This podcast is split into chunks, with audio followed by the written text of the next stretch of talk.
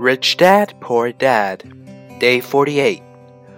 Once government got a taste of money, its appetite grew.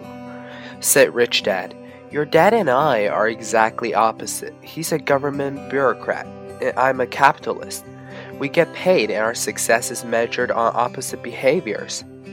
He gets paid to spend money and hire people. The more he spends and the more people he hires, the larger his organization becomes. In the government, a large organization is a respected organization. On the other hand, within my organization, the fewer people I hire and the less money I spend, the more I am respected by my investors. That's why I don't like government people.